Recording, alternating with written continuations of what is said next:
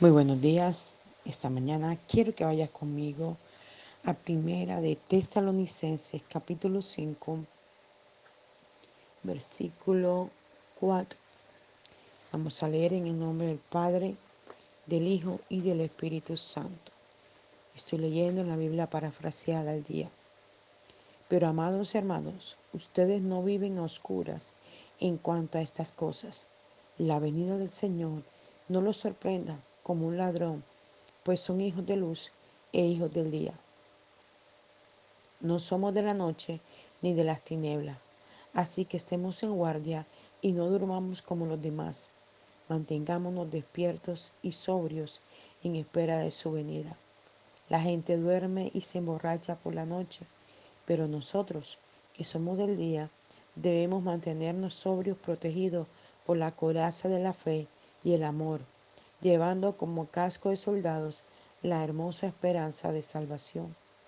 Dios no nos escogió para derramar su ira sobre nosotros, sino para salvarnos a través de nuestro Señor Jesucristo, quien murió por nosotros para que pudiéramos vivir con Él para siempre, ya sea que estemos vivos, muertos en el momento de su regreso. Así que sigan alentándose y edificándose mutuamente como ya lo hacen. Amados hermanos, honren a los siervos de Dios que con tanto empeño trabajan entre ustedes y los previenen contra el mal. Tengamos en alta estima y amémosles de corazón, porque de veras se esfuerzan por ayudarles. Y recuerden, nada de riña entre ustedes. Además, amados hermanos, reprendan a los perezosos y a los desenfrenados, conforten a los que tienen miedo cuiden de los débiles y tengan paciencia con todos. Cuiden de que nadie pague mal por mal, al contrario, procuren siempre el bien mutuo o el de todos. Estén siempre gozosos, oren sin cesar, den gracias en cualquier circunstancia, porque esto es lo que Dios espera de los que pertenecen a Jesucristo. Esta palabra esta mañana es muy diciente sobre todo en momentos tan fuertes que se está viviendo a nivel mundial por circunstancias que están afectando mucho a las personas. Vemos en el versículo 4 que dice, pero amados hermanos, ustedes no viven a oscuras en cuanto a estas cosas. La venida del Señor no los sorprenderá como un ladrón este versículo 4 está hablando de que nosotros no vivimos oscuras. Y no vivimos oscuras ¿por qué? Porque hemos determinado vivir bajo la luz que es Cristo. La palabra nos está instando a que debemos permanecer en esa luz. para que la oscuridad no tome el control de nuestra mente, de nuestras vidas. Aún así, estamos viendo que gente que conoce la palabra, que vive la palabra, que es instruida en ella, está en oscuridad. Y usted me dirá, ¿cómo es esto? Claro, porque muchas veces la palabra se lee y se aprende como aprenderse cualquier otro libro, como aprenderse eh, el estudio de cualquier carrera, pero no es sincronizada en el espíritu porque no se lee, no se no se aprende, no se comunica bajo la dirección del Espíritu Santo de Dios. Porque no es lo mismo que usted de pronto lea un versículo y hasta se lo pudo haber memorizado y hasta entenderlo. Pero eso es lo que le llamamos la palabra logos, o sea, la palabra sin vida. Pero esa misma palabra puede tener vida, o sea, la palabra rema. Cuando la palabra de Dios se hace rema, viene al Espíritu y trae una revelación tan profunda que usted dice, wow, pero ¿dónde estaba esto que yo nunca lo había leído? Yo nunca lo había comprendido de esta manera, porque no es lo mismo leer la palabra con la intelectualidad que leerla en el Espíritu. Porque cuando leemos la palabra en el Espíritu, ella trae el rema, trae la revelación y esta trae sanidad, trae libertad. Entonces toda oscuridad se va. Yo he visto mucha gente ser intelectual con la escritura, hacer cursos, ser profesionales en ella. Y ser teólogos, pero usted ve su vida y no es de testimonio en ningún área de ella. Esa palabra que ha aprendido no ha traído fruto en su comportamiento, en sus actitudes, en sus palabras y aún, mire esto tan importante, en su fe. Porque cuando se enfrentan a problemas graves, a circunstancias difíciles, a cosas mm, que les afectan, la gente llega hasta volverse loca la gente llega a hasta perder la fe en Dios, hasta blasfemar contra Dios. Pero ¿por qué lo hacen? Porque no ha habido una vida de verdad, de entrega, de renuncia, de búsqueda, de, querer conocer a Dios en la profundidad de la revelación, en que Dios quiere hacerlo. Entonces, hace caer en pecado también a otros, porque estos otros dicen, bueno, pero si este leía la escritura, pero si era un teólogo, pero si iba a la iglesia y hasta predicaba, puede haber hecho todo eso. Y hay un texto en el Antiguo Testamento que dice, la letra mata, más el espíritu vivifica. O sea que la una no puede irse para de la otra podrá aprenderle y de pronto gustarle y enseñarla. Pero si no tiene la unción, la revelación, la entrega que debemos tener al Espíritu Santo, la humillación que debe haber en nuestra vida cada día delante de Dios, reconociendo que Él es Dios, no sirve de nada porque la obra portentosa y maravillosa viene, es de la revelación, viene del poder de la sangre de Cristo, viene del sacrificio de Jesús.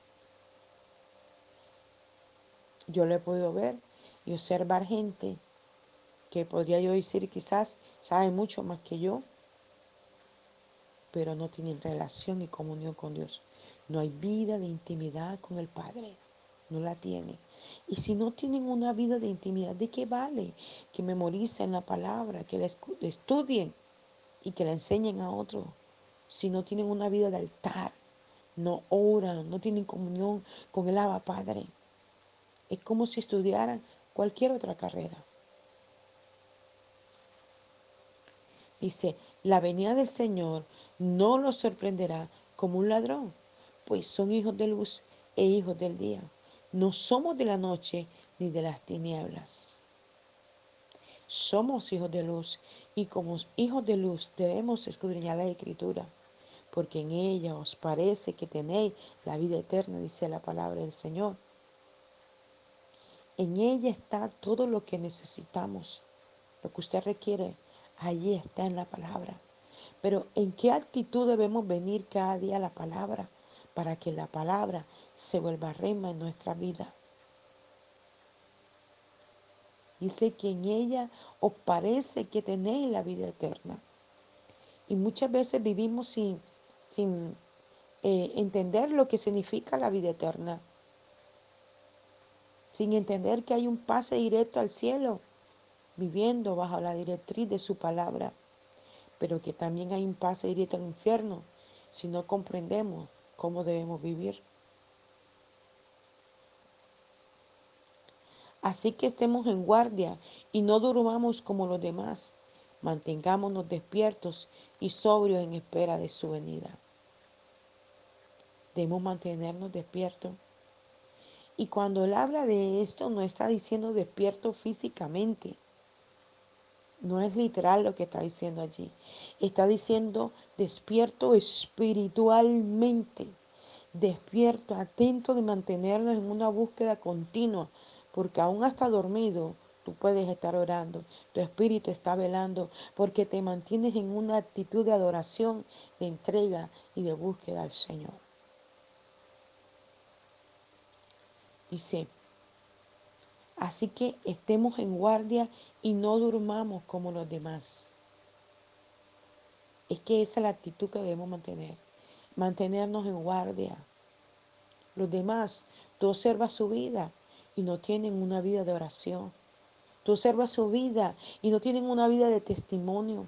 De pronto llegarán a la iglesia, sí, y hasta vendrán todos los domingos, pero salen igualitos porque no permiten que la palabra haga algo en sus vidas. Que la palabra los transforme, los renueve, los cambie. Están siempre en la misma actitud. Y usted lo ve 30 años en el Evangelio, 20 años, 15 años, con la misma amargura, con el mismo enojo, con la misma rabia, peleando con todo el mundo haciendo o diciendo que es como ellos dicen y no permiten que el Espíritu transformador del cielo venga a transformar su vida, aún se envuelven soeces, vulgares, agresivos, violentos. Y entonces, ¿dónde está la palabra en la vida de ellos? ¿Qué testimonio brindan en casa, con su familia, en la calle, con los vecinos, con los compañeros de trabajo, con los jefes? ¿Dónde está el testimonio de vida de la palabra que lee todos los días? O del ejercicio que hace de ir a la iglesia. No hay una transformación. Y esto es lo que Dios quiere que haya en nosotros, una transformación poderosa del Espíritu Santo, que todos los días, cada vez que leas esa palabra, puedas decirle, mira Padre, háblame hasta lo profundo de mi ser y quita todo esto que hay en mí que no te agrada. De esta manera nos podemos mantener despiertos y sobrios en espera de la venida de nuestro Señor Jesucristo. La gente dice más adelante, duerme y se emborracha por la noche, pero nosotros que somos del día debemos mantenernos sobrios y protegidos por la coraza de la fe y el amor, llevando como casco de soldado la hermosa esperanza de salvación. Borracho significa mundo, borracho significa pecado, borracho significa todas las actitudes que Satanás quiere que practiquemos. La brujería, la murmuración, el chisme, el adulterio, la fornicación, la perversión. Todas aquellas cosas que el mundo ofrece. Eso significa borracho. Porque borracho es cuando tú tomas alcohol, y dice la Biblia en otro texto bíblico, no os emborrachéis con vino en el cual hay disolución, antes más bien se llenos del Espíritu Santo de Dios. El vino, para ser vino y para, y para ser preparado en la manera como la gente lo prepara, lo preparan y los meten en lugares oscuros para que duren años y años allí y sea de buen sabor al paladar. Pero esto que causa cuando tú tomas vino, te emborrachas. Entonces pierdes el control y haces cosas que luego cuando estás en, en tu sano juicio, las personas te dicen, hiciste esto y aquello. Y la gente dice, no, eso no es verdad. Yo no hice eso. Yo no hice eso. Pero cuando ve la prueba de lo que hizo. Dice, pero ¿cómo lo hice? ¿En qué momento? Porque pierden el control. Todo lo que seduce al pecado lo emborracha, lo nubila, para que pierda el control de hacer las cosas. La droga hace perder el control, la ira hace perder el control. Todo lo que no viene de Dios hace perder el control y causa muerte. Una persona borracha manejando en la calle a alta velocidad se estrella y muere no solo él, sino los que van con él. Y hasta causan que otras personas de muertas, como el accidente que hubo en Cartagena, donde murieron nueve jóvenes. La, la borrachera hace perder el control de muchas cosas. ¿Cuántos hombres llegan a casa borrachos y golpean hasta matar a sus mujeres. Y cuando se dan cuenta de lo que hicieron, entonces se ponen la, la, pistola y se matan ellos mismos. Y otros han intentado hacerlo y han logrado salvar sus vidas para luego terminar en la cárcel por haber matado a sus parejas o a sus hijos o al vecino o a cualquier otra persona.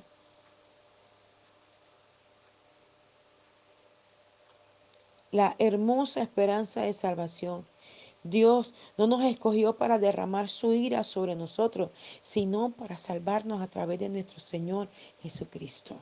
Para eso fue que Dios nos escogió, para salvarnos a través del sacrificio de la sangre de Jesús, no para derramar su ira sobre nosotros. Ese no fue el propósito. Un día Dios tuvo que derramar su ira por el pecado que había en Sodoma y en Gomorra.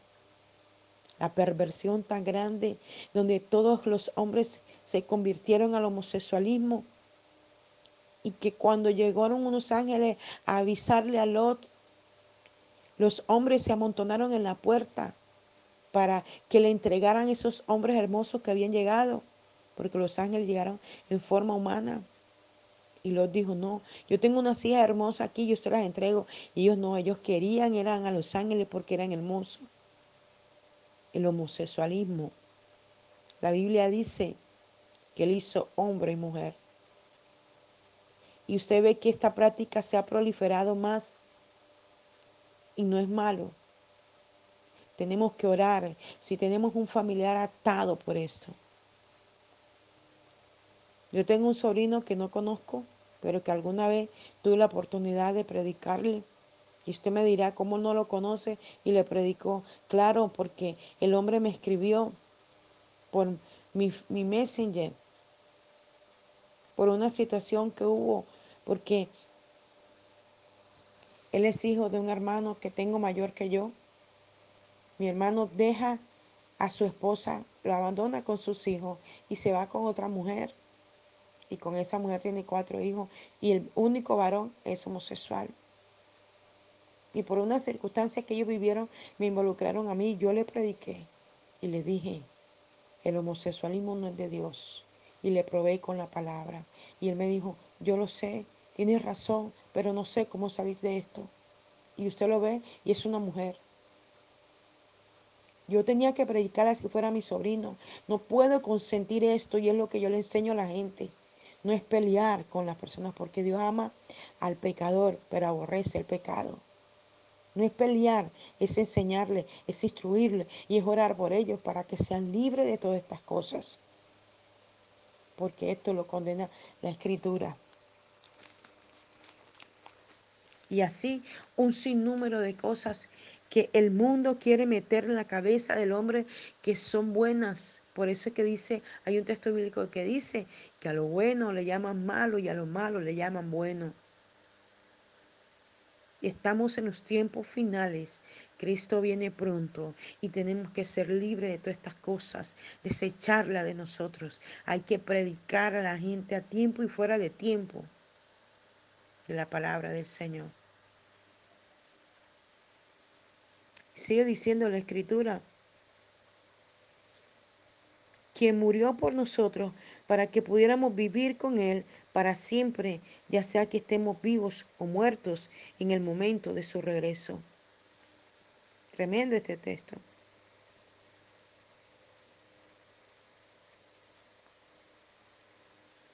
Venimos a un encuentro con Cristo.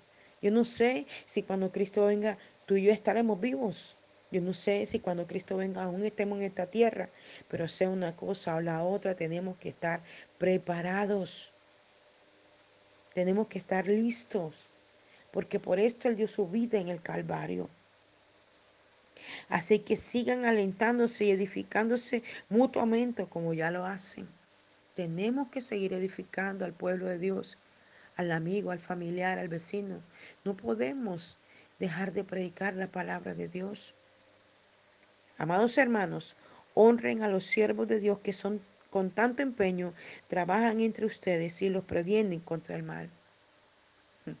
Me da, uy, no sé, me, me, estremezco cuando leo esto, porque es tremendo esto y yo lo vivo. Yo honro a mis autoridades, yo honro cada persona eh, que es autoridad. Esto es lo que a mí la palabra del Señor me ha enseñado. Y es lo que yo le enseño a otros. Pero muchas veces nosotros no hemos aprendido a honrar a las autoridades, al que nos enseña, al que se ocupa en enseñarnos la palabra para ser apartados del mal.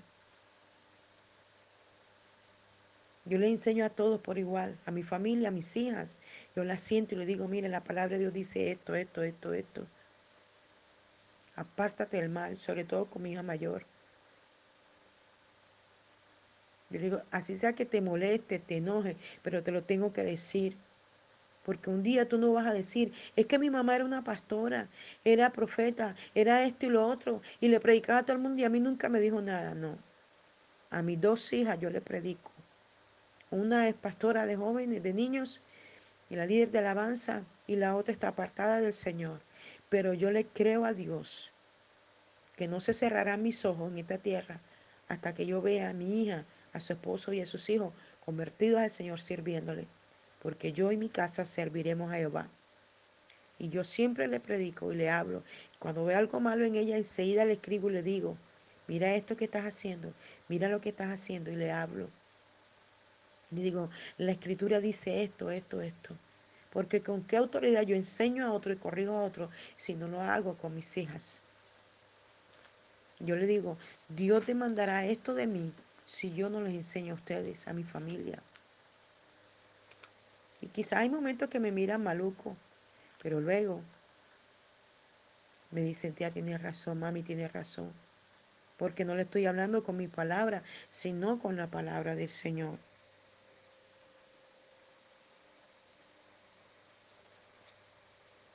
Téngalos en alta estima y ámelo de corazón, porque de veras se esfuerzan por ayudarles y recuerden que nada de riña entre ustedes.